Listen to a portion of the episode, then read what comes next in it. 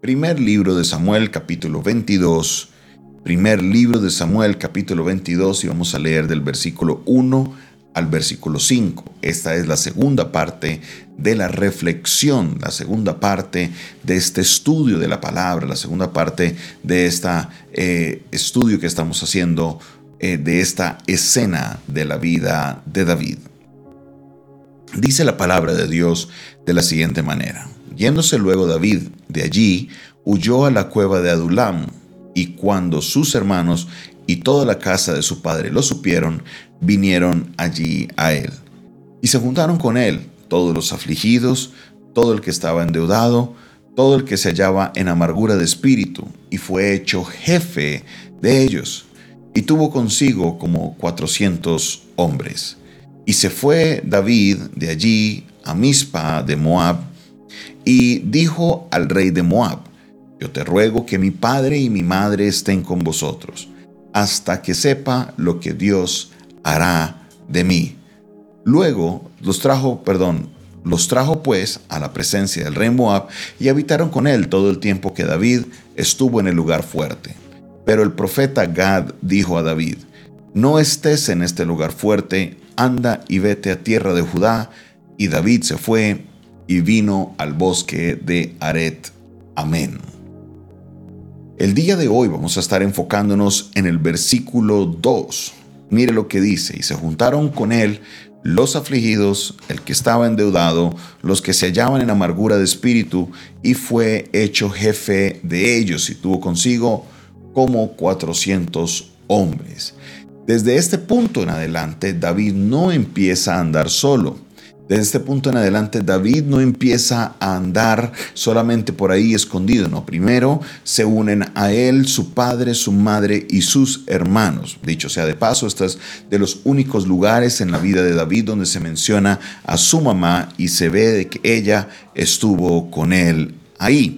Eh, también vemos de que eh, es importante interesante, es, es, eh, curioso que su familia, que en un momento, no su padre ni su madre, sino sus hermanos, que en un momento lo despreciaron, en un momento lo miraban mal, en algún momento no querían estar rodeado de él, resulta que ahora están buscando la protección de él. Muchas veces sucede que aquellas personas que te menosprecian, que te miran en poco, que no creen en tu ministerio, que no creen en lo que Dios puede hacer por medio de ti, ya sea por las finanzas también, o ya sea por la protección que puedas brindar, son las que terminan después siendo bendecidas por medio de lo que Dios hace en ti.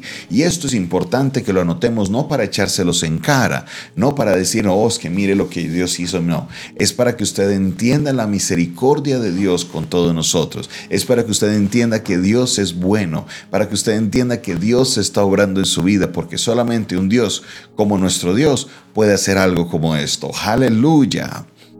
David se necesitaba de un grupo de personas un grupo de personas que lo acompañaran y estuvieran con él en esos tiempos de persecución, un grupo de personas que estuvieran con él en todo momento. Y resulta que el ejército que le da a Dios no es un ejército de gente experimentada en guerra, no es un ejército de gente que eh, son los valientes, no, son un ejército de personas con las siguientes características, los afligidos, los endeudados y los que se llaman en amargura de espíritu.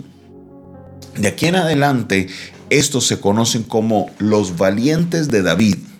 Se conocen como los valientes de David. Y es interesante porque un rey como David, o sea, David era un, llegaría a ser un rey, el rey más recordado de la historia de Israel.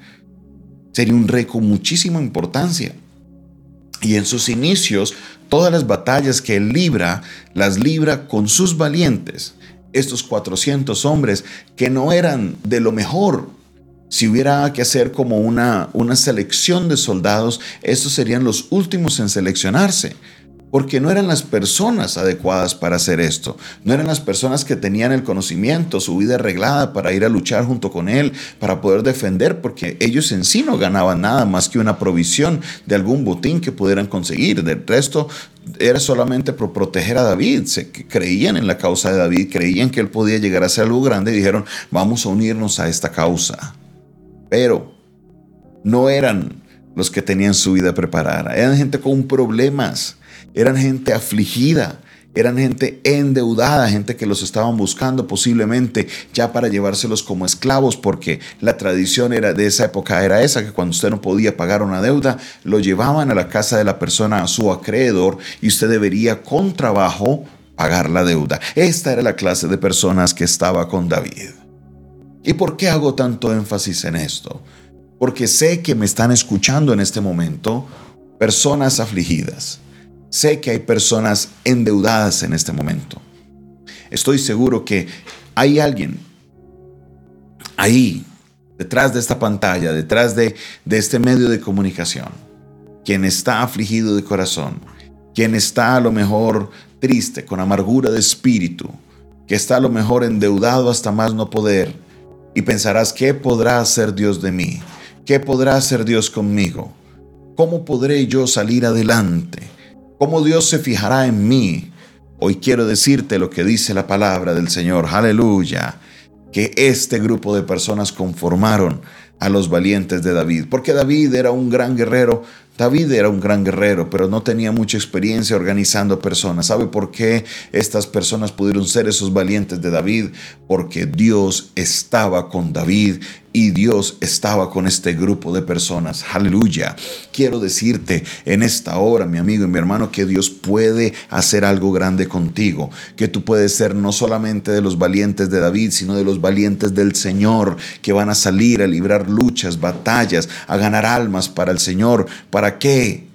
Para que el Señor se mueva con poder en tu vida y puedas ver la gloria de Dios. Oh, ¿por qué Dios me escogerá a mí? Oh, ¿por qué Dios me, me, sacará a mí de esto? Dice la palabra que de lo vil y menospreciado del mundo Dios escogió para avergonzar a aquellos que son los preparados, para avergonzar a aquellos que son los fuertes. De eso Dios te está escogiendo a ti y Él quiere hacer algo grande. Levanta tu cabeza y ponte a disposición del Señor. Levanta tu cabeza y ponte a disposición del Rey de Reyes, porque Él quiere hacer algo grande en tu vida. Oh, me menospreciaron, no te preocupes, Dios no te va a menospreciar. Oh, me miraron feo, no te preocupes, Dios no te va a mirar feo. Oh, es que me hicieron el feo, me, me, me, me, caspearon, como dicen acá en Colombia, me sacaron a un lado. No te preocupes, si Dios está contigo, podrás tener la victoria, podrás serte de los valientes de Jesús, de los valientes de Dios, que saldrán a conquistar esta tierra para la gloria de su nombre,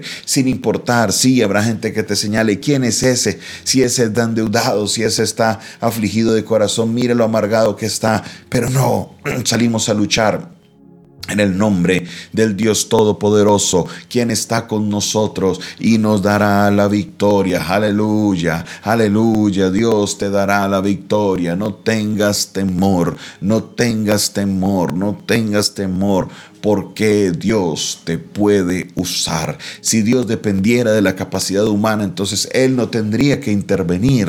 Por eso Dios busca personas que estén en situaciones difíciles para que podamos entender que es por Él, es por Él, no es por nadie más, es porque Dios en su infinita gracia y misericordia así lo permite. Así que depende hoy de la gracia del Señor. El apóstol Pablo dice que le pidió tres veces al Señor, quítate, quítame ese aguijón, oh Padre, quítame ese aguijón que tengo en la carne, quítame eso. Y el Señor le dijo, bástate mi gracia, porque mi poder se hace fuerte, es en tu debilidad. Aleluya. Te sientes débil, sientes tirar la toalla, disponte en las manos del Señor. Él te puede levantar, Él puede hacer la obra en ti, Él puede usarte, Él puede darte una victoria sobrenatural. ¿Por qué? Porque no es con nuestras fuerzas, sino que es en las fuerzas de nuestro Dios porque no es a nuestra manera, sino que es con el Espíritu de Dios que vas a tener la victoria. Levanta tu cabeza, levanta tu cabeza, levanta tu cabeza,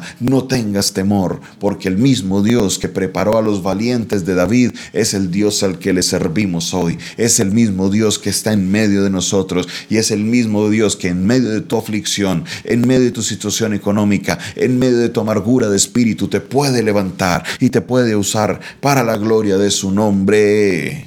Yo lo creo, yo lo creo, yo lo creo. Solo necesitas ser como los valientes de David, ir y decirle, Señor, heme aquí, Úsame, Señor, heme aquí, aquí estoy. Señor, heme aquí. No quiero esperar más. Hazme un valiente para ti. Señor, hazme un valiente para ti. Y sé que Dios te rodeará de las personas correctas, te colocará en los lugares correctos para que puedas servirle a Él y solo a Él. Recuerda, no es con fuerza ni con poder, sino con su espíritu, ha dicho Jehová de los ejércitos. Oh Padre Celestial, te doy la gloria y la honra. Gracias Señor porque hoy nos has hablado.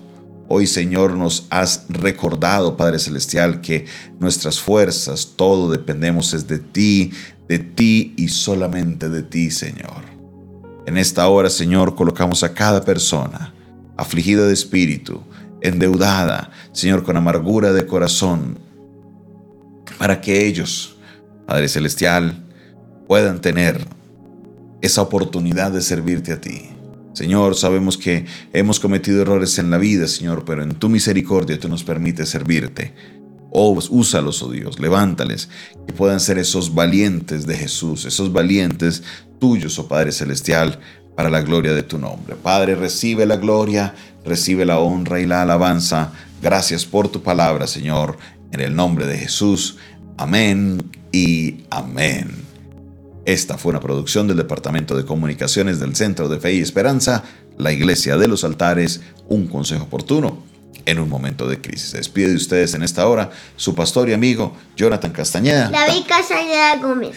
Les bendecimos en este día. Feliz, feliz día para todos ustedes. Dios te bendiga, Dios te guarde. Chao.